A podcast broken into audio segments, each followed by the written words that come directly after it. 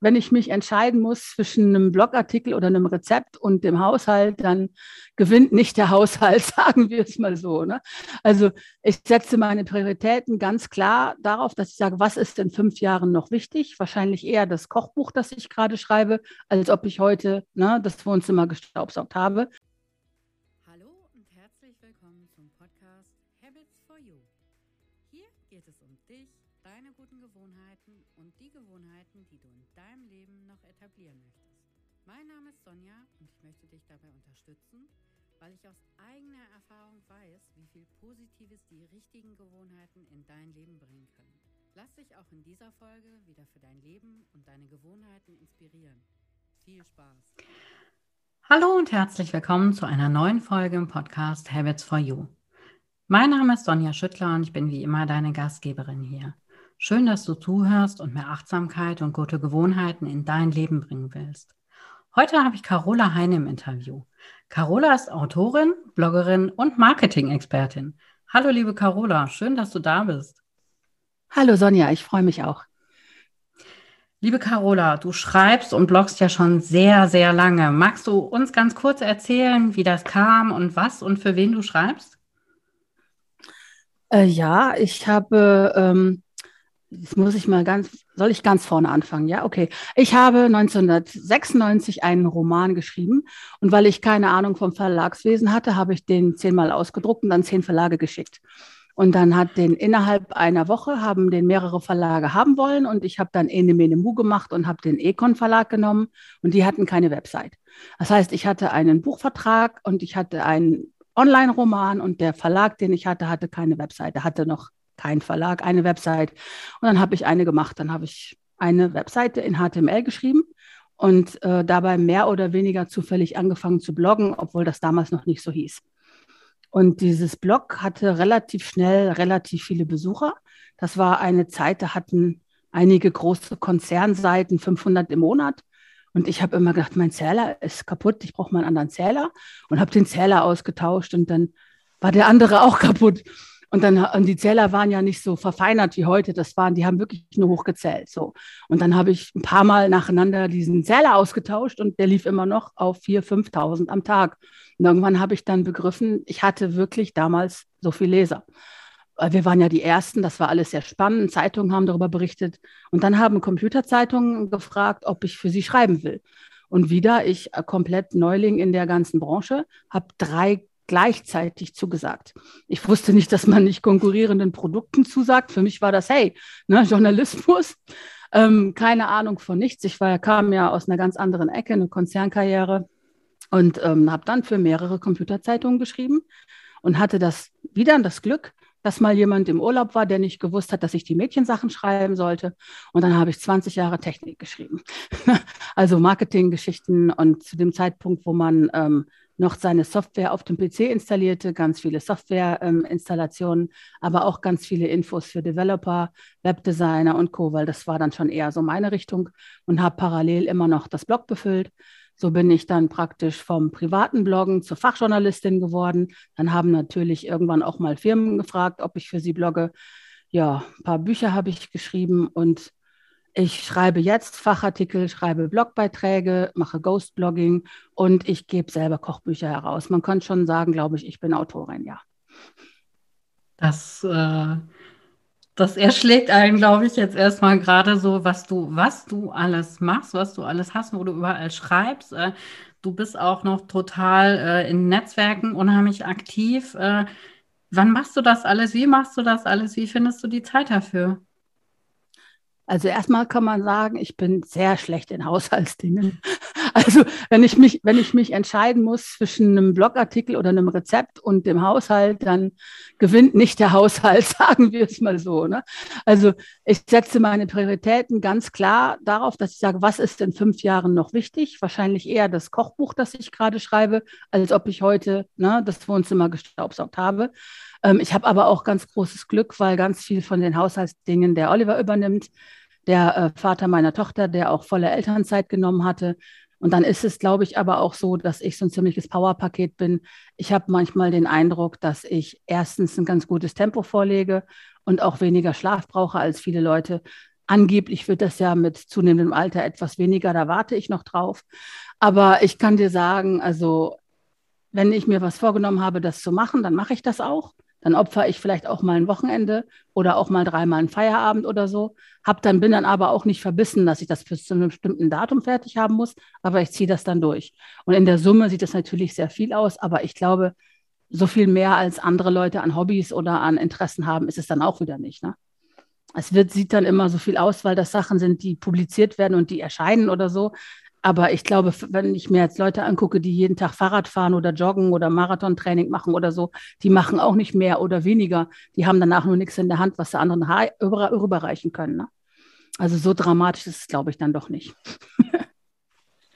Du, äh, du hast ja auch einen Foodblog, äh, auf dem ich auch immer total gerne lese. Wie bist du dazu gekommen, zu sagen, ich verbinde das jetzt mit dem Kochen?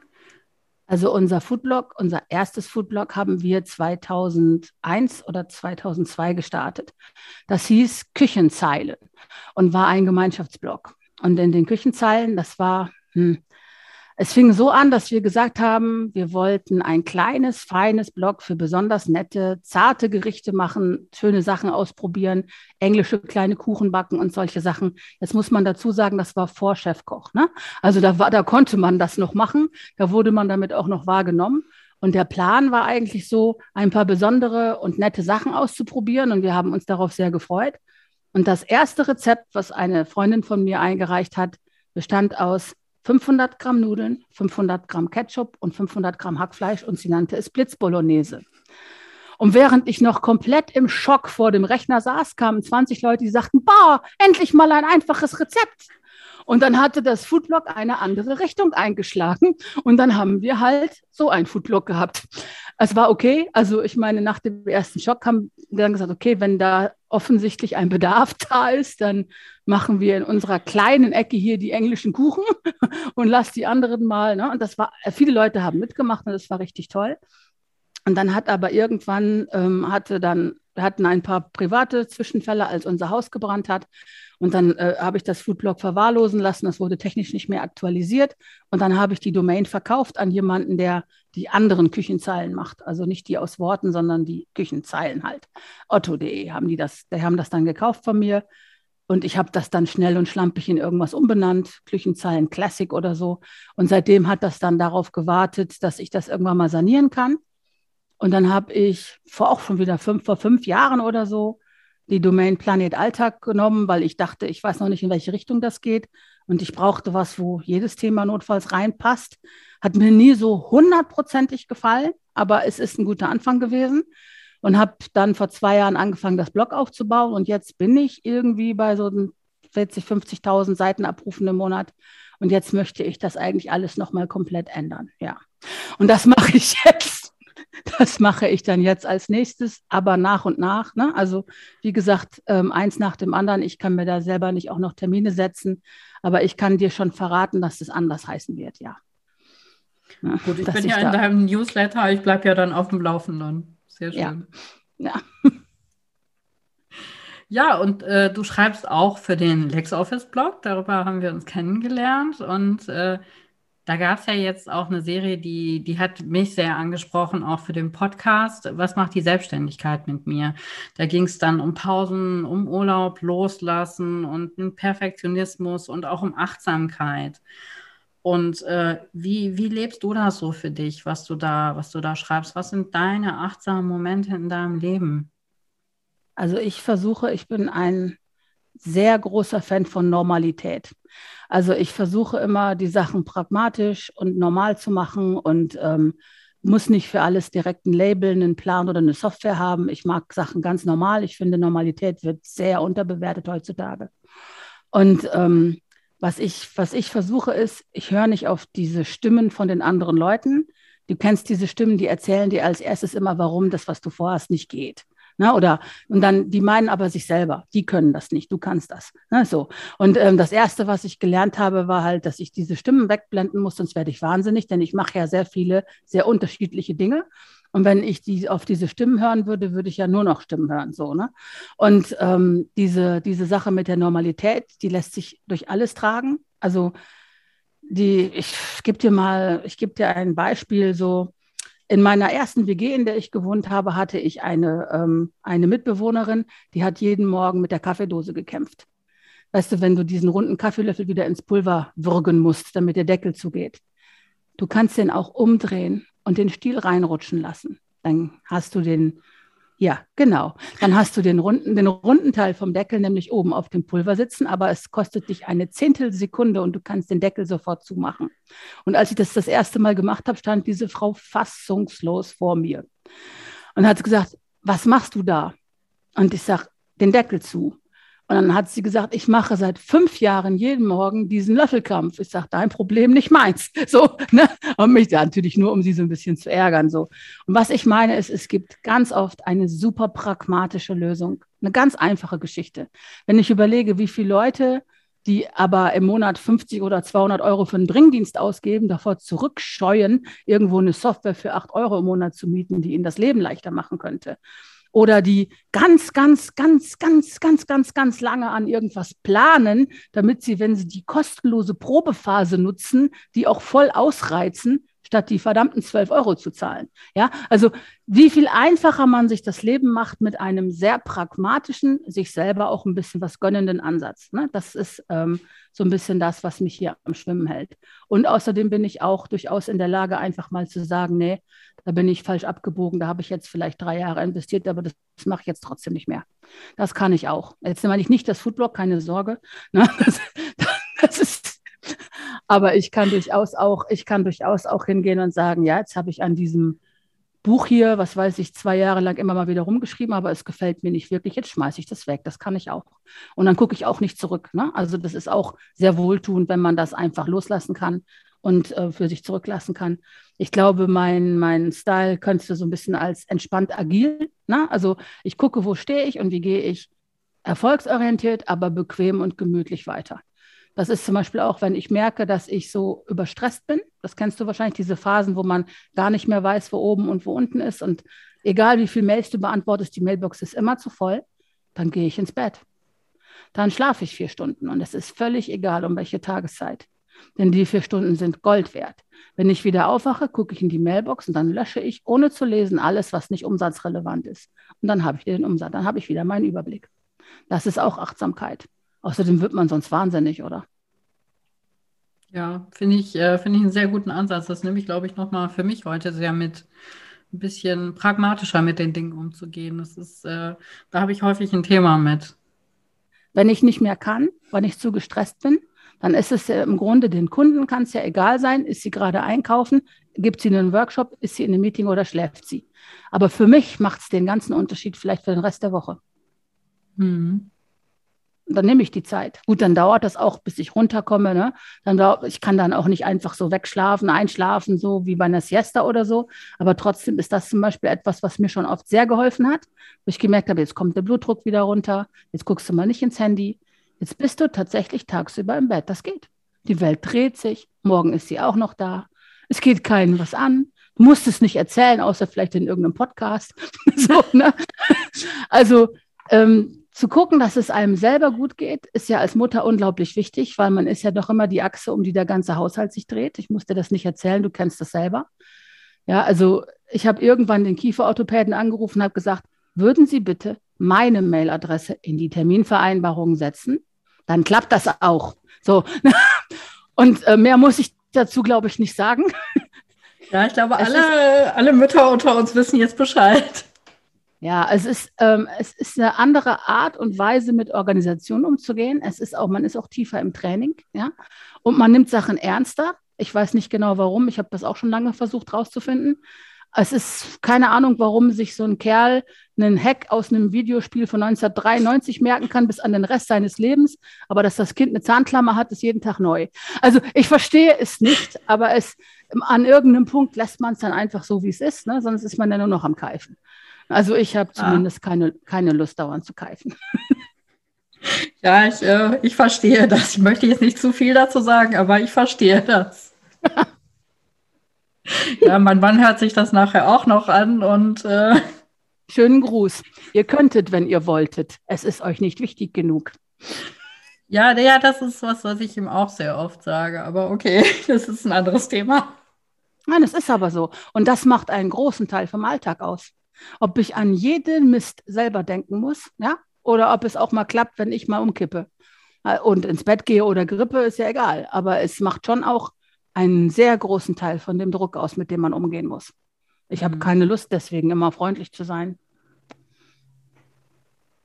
Ja, Außerdem die, die, die größten Feinde, wenn du diese Einstellung hast, sind ja nicht die Männer, sind ja andere Mütter. Na, wenn du dich aufopferst ne, und ein bisschen mitjammerst und so, und dann verstehen das ja alle und das ist ja in Ordnung, das machen ja alle so. Und wenn du mal erleben willst, wie das ist, auf einen Schulhof zu kommen und fünf Meter drehen, fünf Meter drehen dir noch den Rücken zu, dann musst du einfach mal auf die Frage, wo bist du denn letzte Woche gewesen, als wir hier gebastelt haben, antworten mit, da wo dein Mann auch war, Arbeit. Und schon hast du eine Runde frei und schon hast du eine Runde frische Feindinnen. Ja gut, aber ob man jetzt diese, diese Damen dann zur Freundin haben will, ist jetzt auch wieder, ähm, das will man Nein, wahrscheinlich auch nicht.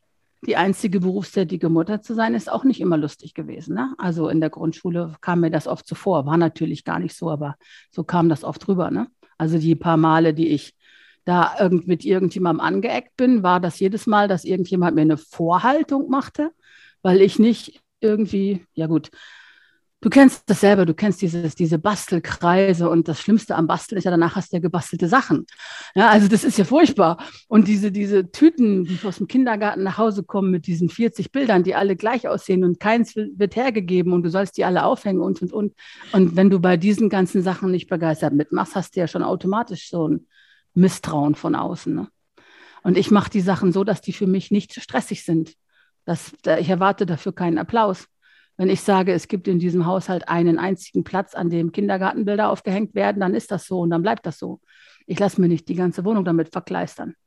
Und dann, wenn eine andere Mutter aber sich dadurch bestätigt fühlt und das ganz toll findet und ihr an ihrem Flur jeden Meter mit so einem Bild hat, dann fühlt die sich in dem Moment durch so eine klare Ansage angegriffen. Das ist dann vielleicht gar nicht so, dass ich jemanden angreifen wollte, aber das habe ich dann automatisch gemacht. Das war mir eine lange Zeit nicht so klar, weil mein Bekanntenkreis ist etwas lässiger. Ne? Aber andere Mütter sind nicht immer automatisch Bekanntenkreis und nicht immer automatisch tiefenentspannt.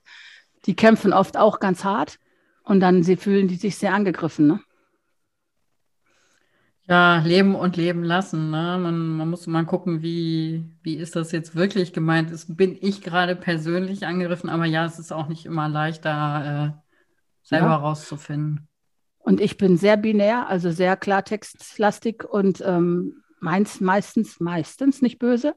Ne? Aber ähm, trotzdem musste ich das auch lernen, weil, wie gesagt, mein Bekanntenkreis, meine Freunde ähm, kennen das natürlich und gehen damit ganz anders um als so eine Gruppe Mütter, die erwartet haben, dass ich äh, bastle, ja. Jeder Jack ist anders, wie der Kölner so schön sagt. Da hätte ich noch einen Praxistipp. Statt basteln kann man auch einfach Waffeln machen. Wenn man die aufwisst, sind die weg und keiner muss die aufhängen. Das ist ein sehr guter Tipp. Apropos Tipp, was ist dein bester Entspannungstipp? Hast du irgendwas, wo du sagst, boah, das kannst du immer umsetzen, selbst wenn du gerade sterbenskrank irgendwo in der Ecke liegst, äh, irgendwas, was immer entspannend wirkt? Also was man meiner Meinung nach immer machen kann, ist ähm, ein sehr großes Glas Wasser sehr, sehr langsam trinken und sich vorher und nachher in Ruhe strecken und dabei das Handy in einen anderen Raum legen. Aber wenn du nach einem konkreten, ähm, nach einer konkreten Geschichte fragst, wegen egal wie es einem geht, da kann ich natürlich auch ein bisschen mitreden, weil ich mehrere chronische Geschichten habe. Und ich versuche mich zu bewegen. Es geht nicht immer. Ne? Also es äh, kommt immer so ein bisschen darauf an, wie es mir gerade geht. Aber es gibt einen amerikanischen Server, die heißen Beta 5, also Beta und die Zahl 5, beta5.com. Die machen ähm, Stuhl-Yoga für Omas. So, und das geht immer. Du kannst also, du kannst da für sieben oder zehn Dollar, je nach Werbeaktion oder so, kannst du da verschiedene Yoga und Gymnastik und Stretching und sogar, glaube ich, irgendwelche Aerobic-Sachen buchen, die darauf ausgelegt sind, dass jemand nicht mehr gut stehen kann, nicht mal so richtig gut sitzen kann, sich trotzdem entspannen und bewegen muss und so. Ähm, da habe ich irgendwann mal was für sicheren Stand. Da war ich gestürzt, da hatte ich irgendeinen so Kurs für sicheren Stand gekauft. Den habe ich nie zu Ende gemacht, weil dann kamen immer Mails, ob es mir auch gut geht. Ich hätte den Kurs gar nicht zu Ende geguckt. Ich dachte, okay, die sind aber niedlich, den behalte ich, den Newsletter. Und jetzt kaufe ich ab und zu, kaufe ich dann so einen Stuhl-Yoga-Kurs. Und da, ich wage mal zu behaupten, da sind Sachen dabei, die kann man auch, wenn es einem richtig, richtig elend geht. Die sorgen dafür, dass man so ein bisschen den Rücken durchblutet bekommt, die Schultern nicht verspannt hat. Die machen Sachen, wo man auf dem Stuhl sitzt oder sich festhalten kann. Und ehrlich auch überhaupt was zu machen. Jede Minute ja. ist besser als keine. Ne? So einfach schon für das Selbstwertgefühl. Ne? Deswegen sage ich, wer also sich richtig scheiße fühlt und Angst hat, sich nicht bewegen zu können, es gibt da draußen auch dafür die passenden Sportangebote. Äh, man kann, also ich habe kein Problem mit den Seniorenangeboten. Das ist mir eigentlich ziemlich egal, was da für ein Label draufklebt. Ähm, ich gehe auch einfach davon aus, das meiste Marketing ab 50 meint ab 70. Ne? Heutzutage, das ist ja so. Ne? Das ist ja immer dieses ganze Dings. Und better5.com hat mir also gut gefallen. Da sind Sachen dabei.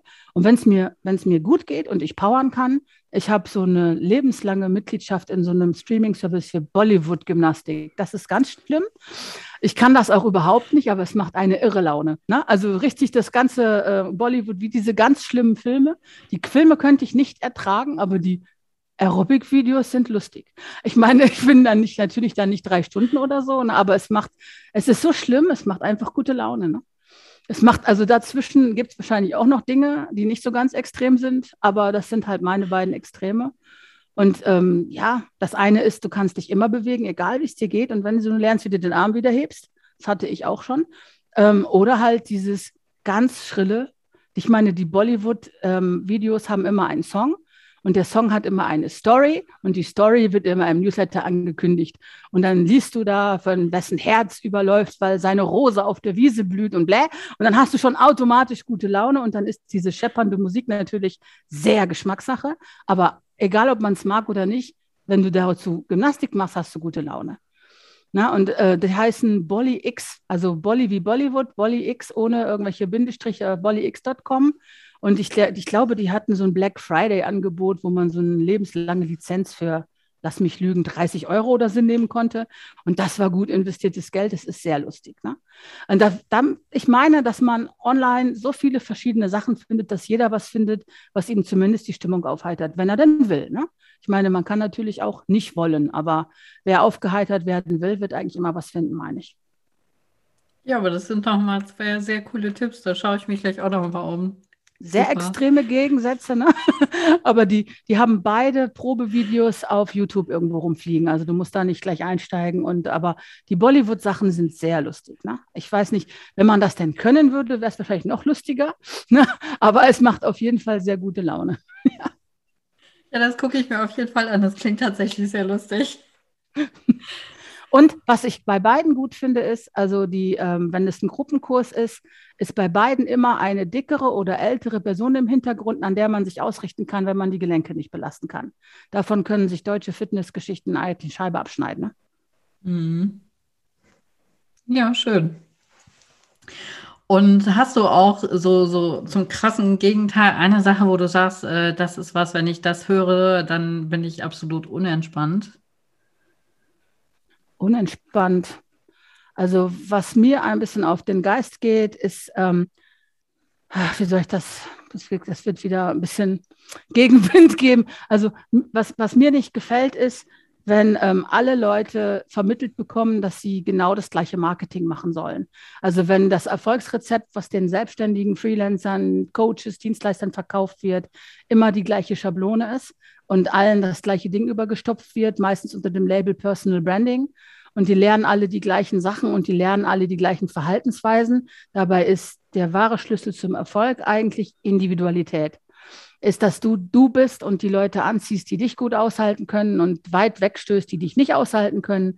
Und das passiert halt nicht, wenn alle in die gleiche Schablone fassen, passen wollen. Und außerdem, ehrlich gesagt, nervt es auch sehr, wenn alle mit den gleichen Sprüchen ankommen und die gleichen Reels machen und ähm, die gleichen ja, Wellness-Geschichten versuchen zu vermitteln, obwohl sie wahrscheinlich eigentlich gerade Frust haben. Das fühlt sich oft so an, als ob jemand in Schuhen rumläuft, die nicht zu ihm passen wo barfuß vielleicht viel lustiger wäre für alle und auch viel zielführender. Und das geht mir wirklich auf den Geist, weil ich denke, das kostet ja vermutlich einige Leute auch richtig viel Geld. Und dann sollte es aber ein gutes Coaching und ein gutes Training sein und nicht so eine Schablone, die einem übergestanzt wird. Ne? Es kostet mich ja auch viel mehr Energie, irgendwas vorzugeben, was ich gar nicht bin, als wenn ich authentisch bin. Ne? Aber ich glaube, dass, es die, dass diese ganzen ähm, Programme, die die Leute für sehr viel Geld buchen, dass die versuchen, ein Mindset-Boost zu sein. Und dass sie immer die gleichen Sachen versuchen, aber dass jeder auf andere Arten und Weisen lernt. Also du wirst, wenn du zehn Unternehmer fragst, was so man sagt, glaube ich, ihr Unplugged-Moment, ne, wo der Groschen fiel, ne, wo sie gesehen haben, oh wow, ne, der ist bei jedem anders gewesen, sogar wenn die alle vielleicht einen ähnlichen oder den gleichen Werdegang haben. Ich erinnere mich durchaus so an zwei, drei Momente, die bei mir echt einen Unterschied gemacht haben. Und die wären niemals in so einem Coaching-Programm oder so. Das sind dann Personen gewesen, die für irgendeine Meinung eingetreten sind oder die etwas klar auf den Punkt gebracht haben, was mir vorher nicht so klar war. Oder halt ähm, etwas gesagt haben, wo dann bei mir der Groschen gefallen ist oder inzwischen vielleicht der Cent. Aber doch nicht, weil ich in so einem Coaching-Programm immer wieder die Du musst authentisch sein reingehämmert bekommen habe.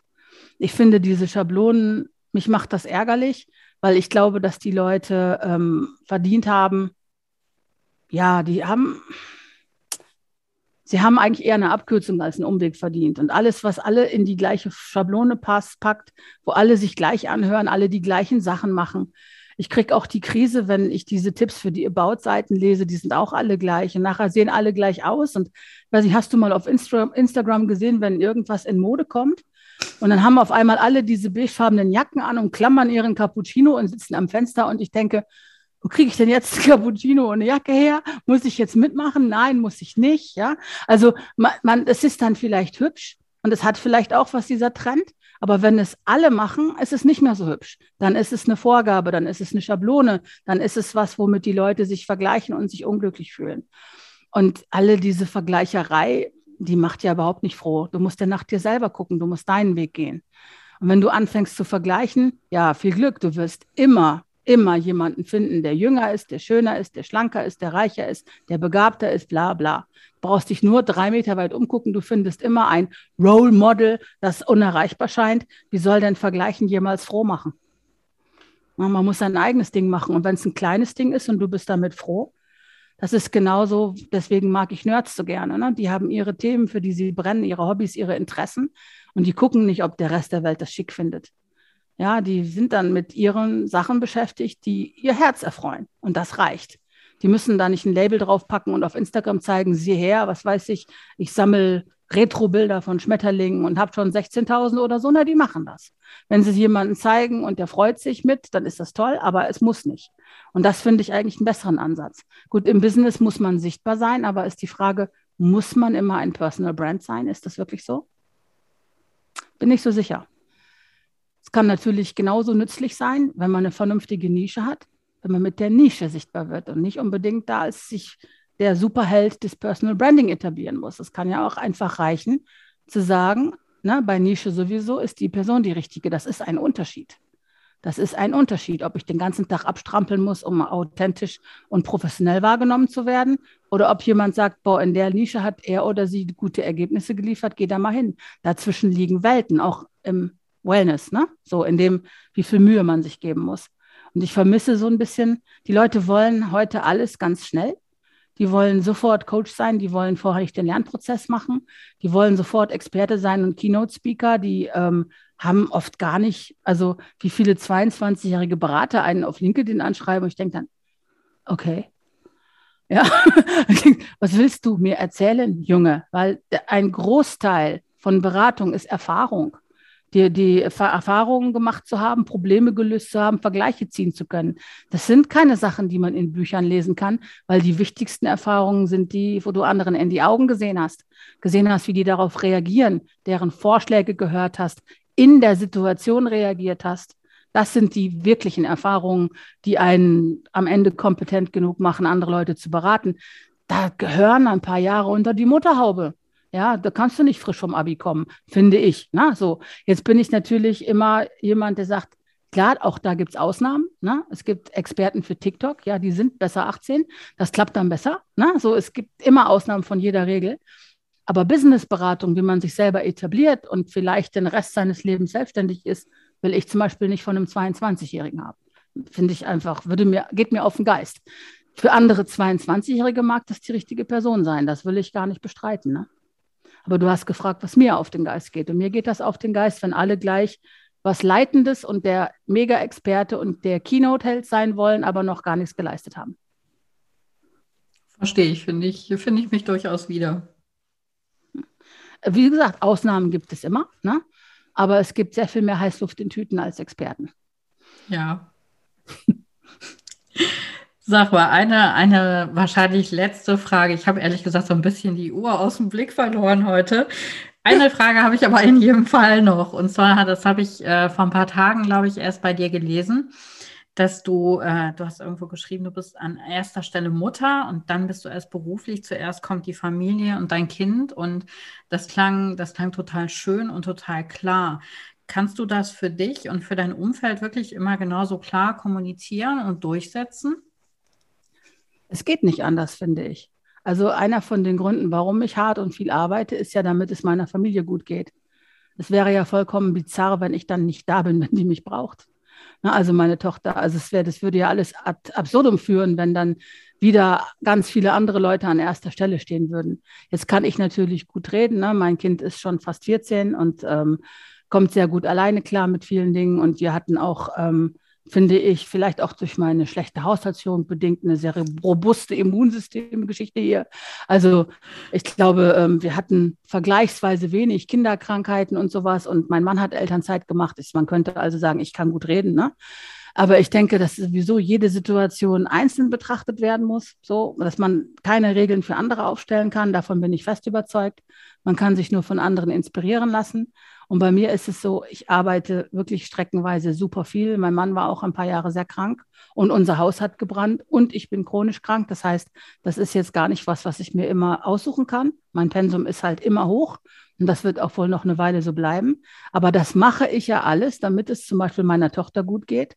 Und dann nicht da zu sein, wenn sie mich braucht, das wäre ja völlig absurd. Ne? Und damit das klappt, damit das geht, muss ich den Rest im Griff haben. Das heißt, dann muss ich vielleicht mal, wenn wir mal, also wir haben, wie gesagt, ich kann gut reden, weil wir wenig Notfälle und sowas haben. Aber wenn wir mal einen Notfall haben, ich glaube, sie hatte, sie war mal mit einem anderen Vater im Wald und kam mit einer Platzwunde äh, in die Klinik auf der Stirn und musste getackert werden oder so. Und dann habe ich in der Nacht meinen Artikel fertig geschrieben. Das ist dann eben so. Aber nicht im Traum käme ich auf den Gedanken, dann zu sagen, da muss sich jetzt jemand anders kümmern. Ne? Das wäre völlig bizarr. Das wäre das, wozu mache ich das denn alles? Ne? Ich mache das ja, Einfach natürlich liebe ich meinen Beruf, aber das Pensum ist so hoch, damit es meiner Familie gut geht und dann nicht da zu sein, das wäre ja bizarr. Ja, das hat, mich, nicht, das hat mich sehr angesprochen. Ich sage nicht, dass das immer hundertprozentig klappt. Ne? Und wie gesagt, also ich werde in diesem Jahrtausend wahrscheinlich keinen Preis für gute Haushaltsführung mehr gewinnen. Aber das ist auch nicht so wichtig. Ne? Also ähm, sie überleben alle. Ne? Sie werden gut gefüttert. Wir halten alle Tierarzt und anderen Termine ein für den gesamten Haushalt. Ne?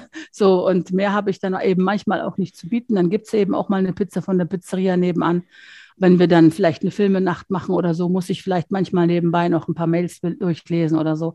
Aber abgesehen davon, dass es nie irgendeine perfekte Situation gibt im Leben, ja, ich versuche das natürlich. Ne? Kann ich auch nur empfehlen, weil wie gesagt, was bleibt denn sonst? Ja? Was ist denn sonst wichtig? Mhm. Ich muss auch sagen, wie gesagt, wir hatten recht selten was. Ne? Aber wenn ich einem Kunden gesagt habe, ich muss jetzt meinen Zoom-Call oder so absagen, ich muss zur Schule fahren, meine Tochter hatte einen Unfall und ich muss erst gucken, wie schlimm das ist.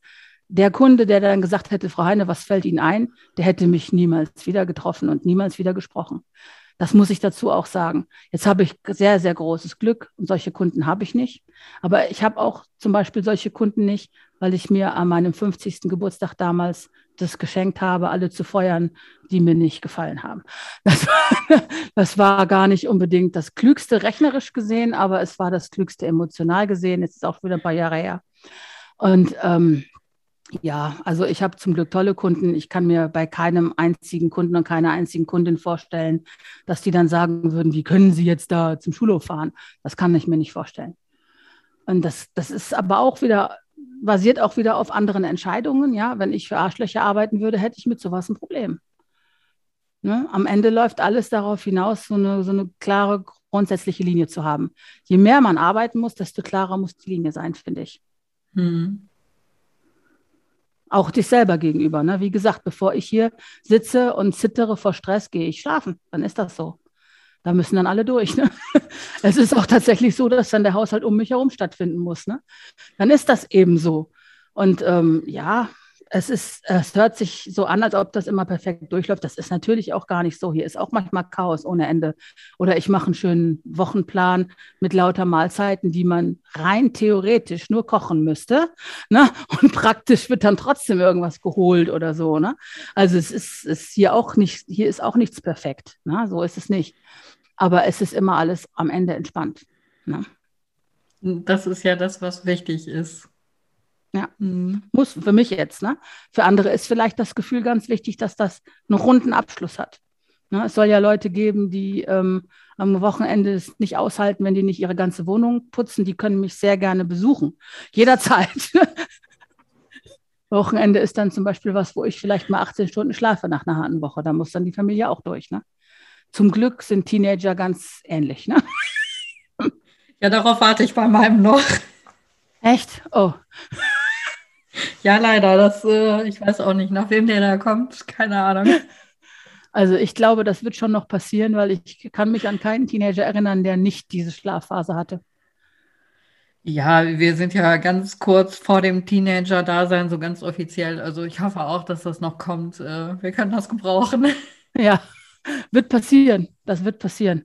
Also ich weiß noch, beim, das erste Mal, als meine beiden beide um 16 Uhr aus dem Bett gekrochen sind am Wochenende, habe ich gedacht, ich hatte eigentlich den Tag frei. Warum habe ich das nicht genutzt? Darauf warte ich auch noch.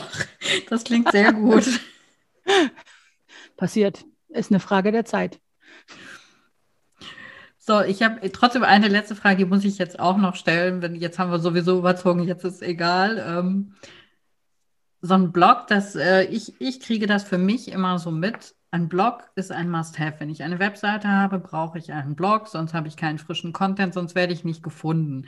Deswegen machen ja viele Selbstständige, so wie ich das auch, so nebenbei so einen Blog. Da kommt mal einmal die Woche irgendwie ein Artikel oder alle zwei Wochen und äh, ja, man guckt, dass man sich da so durchmogelt. Hast du irgendwie so, so ein, zwei Tipps, wo du sagen würdest, wenn du das berücksichtigst, dann ist das für deinen Blog schon total viel wert ich glaube ja, nachdem ich als Fachjournalistin mit Internetthemen fast 20 Jahre keine Website hatte, glaube ich ja, dass es keine Must-Haves gibt. Es gibt nur Erleichterungen, wenn man diese Tools nutzt. Wer keine Zeit und kein Geld für eine Website und einen Blog hat, kann auf jeden Fall eine Google My Business Seite einrichten und vernünftig anmelden, denn die hat einen Blog-Funktionsdings da. Da kann man also auch rein bloggen. Wer Kunden finden will und deswegen bloggt, sollte das sowieso wahrscheinlich zurzeit auf LinkedIn tun. Weil die ganzen LinkedIn-Artikel, die man schreiben kann, ja dann automatisch in eine Plattform gespielt werden, wenn man die passenden Hashtags verwendet, was bei einem Blog ja nicht automatisch der Fall ist. Ne? Ein Blog steht erstmal, ein Blog ist eine sehr gute Basis, weil das eine Plattform ist, die unabhängig von den Algorithmen der großen Social-Media-Netzwerke ist. Aber ein Blog ist auch was, was die anderen keiner liest deinen Blog, ja? Also du kannst ein tolles Blog haben, aber es liest ja keiner, außer du bittest sie darum, schickst sie dahin, fragst sie irgendwas oder sie, äh, sie bekommen dort konkreten Nutzen.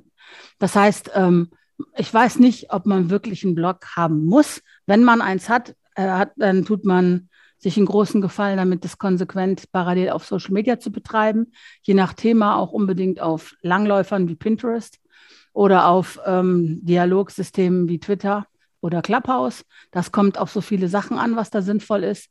Aber du hast nach Content-Tipps gefragt. Wenn du dir überlegst, dass jeder einzelne Blogpost, den du schreibst, für mindestens vier bis fünf verschiedene Social-Media-Posts taugen sollte, dann hast du eine Idee für eine Struktur. Und wenn du dir ein Dokument machst, das damit beginnt zu sagen, mein Titel muss das und das können, mein Teaser muss so und so lang sein und das und das können, das Dokument muss die Struktur haben, das muss so anfangen, so enden und da ein Fazit haben. Und dann schreibst du an der Struktur entlang. Dann bist du spätestens nach dem dritten Mal doppelt so schnell wie vorher weil es dir nicht mehr passiert, dass du überlegst, fehlt hier noch ein Fazit oder wo kommt jetzt meine Zwischenüberschrift oder ähm, wie muss ich noch mal einen Teaser formulieren, weil du kannst dann praktisch deine eigene Schablone immer wieder überschreiben. Und wenn du die von vornherein sauber und vernünftig machst, du kannst auch mal googeln gehen nach Blogpost-Templates, ne? Weil das ist ja kein neues System. Ich glaube, das werden hunderte von Leuten für sich entdeckt haben. Je nachdem, für welch, über welche Themen du schreibst, wirst du ein komplexes Template haben, in dem vielleicht auch Kästen oder Listen oder Checklists oder irgend sowas sind. Oder wenn du jemand bist, der ein eher literarisches Blog schreibt, wirst du jemand sein, der aufpassen muss, keine Bleiwüste zu schreiben, sondern das zu untergliedern und ähm, eine vernünftige Länge zu behalten und trotzdem noch am Ende auf den Punkt zu kommen und den Leuten einen Call to Action mitzugeben. Und dann setzt man sich einmal hin und macht eine vernünftige Schablone. Und wenn man die dann immer benutzt, ist man schon mal sehr viel schneller. Und das Zweite, was man macht, ist, dass man nicht schreibt, um das Blog zu befüllen. Das will keiner wissen. Man macht das nicht wie eine Hausarbeit. Du kannst wirklich besser dreimal im Jahr richtig was Geiles bloggen, als jede Woche aus Pflichtgefühl. Ist auch für die Struktur auf deiner Webseite besser. Und mit was Geiles bloggen meine ich etwas, das konsequent und strategisch auf deine Ziele einzahlt. Als Experte dastehen, Nutzwert liefern, klar wahrgenommen werden als jemand mit einer bestimmten Lösung oder als jemand, von dem man ein Buch lesen möchte. Du bist besser damit bedient, richtig geile Sachen zu schreiben und richtig gut zu schreiben, als zu sagen, oh, jetzt ist wieder Montag, jetzt muss ich wieder bloggen. Natürlich, für Suchmaschinenoptimierung ist es ganz sinnvoll, wenn du einen regelmäßigen Rhythmus hast und den auch lange durchhältst. Ich habe das bei dem Foodblog gesehen. Das ging dann ab irgendeinem Punkt nur noch steil aufwärts. Ja, und was hatte ich dann? 25.000 Leute, die mein Churro-Rezept gelesen haben. Drei, die das Buch gekauft haben. So. Hätte ich doch mal lieber ein paar Leute mehr gehabt, also jetzt ne, von die, in dem einen Monat, den ich als Beispiel heranziehe. Hätte ich doch lieber 400 gehabt, die das Buch gekauft haben und insgesamt vielleicht nur 1000 Besucher. Das heißt, meine Optimierung war falsch aufgesetzt. Na, das war gut, das ist nicht schlimm, weil das ist sowieso eine Experimentierwiese und ich lerne und lerne und lerne bei diesem Foodblog unfassbar viele Dinge, die ich rein theoretisch nicht lernen würde. Die lerne ich nur in der Praxis. Aber du kannst halt genau gucken, viele Besucher, die nicht konvertieren, die keinen Umsatz machen, die nichts kaufen, die dich nicht buchen, die schmeicheln kurz das Ego, aber die bringen dir gar nichts. Deswegen hilft ein Blogbeitrag auch nur was, ein optimierter Blogbeitrag auch nur was, wenn du den Finger drauflegen kannst und sagen kannst, wer wird das lesen? Und kann die Person danach irgendwas mit mir anfangen? Ja, kann die bei mir was kaufen? Bei dir in, deinem Fall als virtuelle Assistentin, ne? Ähm, dir ist wahrscheinlich auch schon aufgefallen, dass alle Sachen, mit denen ähm, Dienstleistungen angepriesen werden, immer gleich klingen schreiben immer alle, haben Sie zu viel zu tun, Sie wissen nicht mehr, wie Sie klarkommen, ich kann Sie entlasten. Es ist alles wahr. Ja, es ist alles wahr und es klingt alles gleich. Ne? So, aber ja. es gibt dann auch, aber man kann natürlich auch noch hingehen und kann das einfach umdrehen, ne? Und kann ähm, frecher werden oder direkter werden. Ich meine, ich kann jetzt nicht so in den Podcast hinein jetzt stundenlang brainstormen oder so. Aber ähm, wenn du sowas schreiben würdest, ne, ab jetzt brauchen sie an den Zehnten nicht mehr denken. So, und dann du machst die Umsatzsteuer. Ja, jemand, der sich mit der Umsatzsteuer quält, weiß sofort, was du meinst. Und die anderen sagen, hä? So, ne? ach, ich muss doch nur einmal im Vierteljahr meine Umsatzsteuer. Oh, dann bist du noch nicht so weit, dass du eine Assistentin bezahlen kannst. Wenn du umdrehst, worüber du schreibst, und du bist frecher und du bist gerade heraus, und dann schreibst du keinen Blogbeitrag, sondern du schreibst Werbetext in eigener Sache, den du optimierst dann hast du eine viel bessere Chance, dass deine Blogbeiträge oder Social-Media-Beiträge etwas bewirken. Es ist gut, die, die, diese wiederholte, freundliche, professionelle Leier, ich kann das für dich machen, ich bin für dich da, da, da, da, da, da, da, da, da, da. Ich weiß nicht, wie viele Kunden das bringt, weil ich mache sowas nicht. Ne? Ich würde wahrscheinlich, wenn ich versuchen würde, neue ähm, VA-Kunden zu gewinnen, wenn ich VA wäre, würde ich wahrscheinlich ganz andere Sachen machen. Ne? Sag, ich vermiete dir mein Hirn. Ne? Oder ähm, ähm, Sklaverei ist abgeschafft worden, aber wir kommen ganz nah dran. Ja, also irgendwie sowas in der Art. Also ich würde über Grenzen gehen und ich würde Frechheiten ausprobieren und ich würde den Leuten suggerieren, dass es verdammt lustig ist, mit mir zu arbeiten und witzig und geil und dass ich ne, jemand bin, der, auf den die auch gespannt sind. Na, und die andere Sache, die funktioniert bestimmt auch, aber ich bin jemand, ich habe gerne richtig Spaß. Ja, ich mag gerne gnadenlosen Humor und ich mag gerne Leute, die das darauf abfahren. Und ich glaube, dass wenn ich so einen VA-Job hätte oder so, dass ich auf die Schiene gehen würde und dass ich erstens ausgebucht wäre und zweitens sehr viel Spaß hätte. Ich kann jetzt in den Podcast hinein jetzt nicht bis ins Detail brainstormen, aber ich glaube, du weißt, was ich meine. Ne? Ja. Es gibt so ein paar, es gibt so ein paar Copywriter auf ähm, LinkedIn, die in die Richtung gehen. Die sind nicht alle mein Fall, weil manche sind ein bisschen ordinär aber manche sind auch sehr lustig. Ähm, ich würde mal sagen, wenn du mal schaust nach dem ähm, asiatischen Herrn, der sich der Quotenchinese nennt, Ja, genau. Sein, seine, nicht, nicht meine Bezeichnung, seine Bezeichnung. Da sieht man auch schon, wohin die Reise geht. Und er hat auf seinem Profil mehrere Slideshows, die sehr aufschlussreich sind.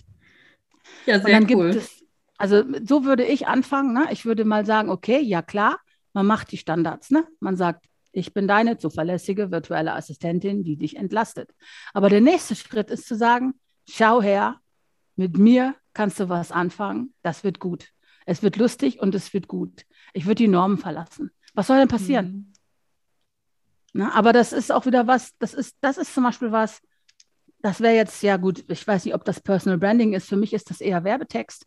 Das schüttelt man nicht in einem Podcast mal eben aus dem Handgelenk. Da kann man nur eine Idee mitgeben, die dann in deinem Kopf rumrollen wird, bis sie dann gewachsen ist und dann wirst du irgendwas anstellen, dann wirst du sagen, ich wäre schuld. So kenne ich das zumindest. Aber mach das ruhig. Ja, genau so stelle ich mir das aber auch gerade vor, dass ich irgendwann sage, boah, da hat mich die Carola draufgebracht. Ja, aber es ist aber doch, überleg doch mal selber, wann würdest du kaufen? Wenn der Markt groß ist Mhm. und voll ist und viele Leute das Gleiche anbieten wie du, dann ist es okay. Wenn jemand unter Druck ist und der hat dich schon oft gesehen und der braucht ganz dringend jemanden, der erinnert sich an dich, der kommt zu dir. Das ist klar. Na? Also das denke ich auf jeden Fall auch. Aber da geht doch mehr. Ja, man kann doch der Rockstar in seiner Szene werden und wenn es eine kleine ist, man kann doch Spaß haben. Ja, Das ist sowieso Staub- am wichtigsten, dass es Spaß macht. alles außer Staubsaugen, weißt du so, ne? Du erinnerst dich an diesen Slogan mit dem Tierfutter, ne? Alles außer Tierfutter ist im Angebot, ne? So, ich kann alles außer Haushalt, ne? Oder ähm, leider, also oder alles außer Verhaltenstherapie oder irgendwas in der Art, ne? Du weißt selber, in, in welche, welcher Spruch in welchen Bereichen am besten, am lustigsten sein wird, weil der niemanden verletzt und trotzdem ein bisschen skrupellos ist. Und das ist dann ein Werbeslogan. Na, und das wäre der Weg, den ich gehen würde. Und das würde ich jedem empfehlen, würde ich sagen, okay, man hat seine solide, professionelle Grundlage geschaffen. Das kann man jetzt bis ans Ende aller Zeiten so durchziehen. Das tut nicht weh und ab und zu bringt das Erfolg. Aber dann kann man natürlich auch hingehen und kann sagen, hey, ne, Rockstar, ich, ne, wen kitzle ich denn jetzt mal aus dem Dickicht, der bis jetzt nur zugeguckt hat? Ja, Liebe Carola, das war äh, total erhellend. Ich bin total froh, dass wir zwei das heute geschafft haben, dass du hier in meinem Podcast bist. Äh, vielen lieben Dank. Ich glaube, äh, jeder kann jede Menge heute für sich mitnehmen und jede. Äh, vielen Dank für dein Wissen, für deine Zeit, dafür, dass du hier bist. ja, sehr gerne. Es hat sehr viel Spaß gemacht.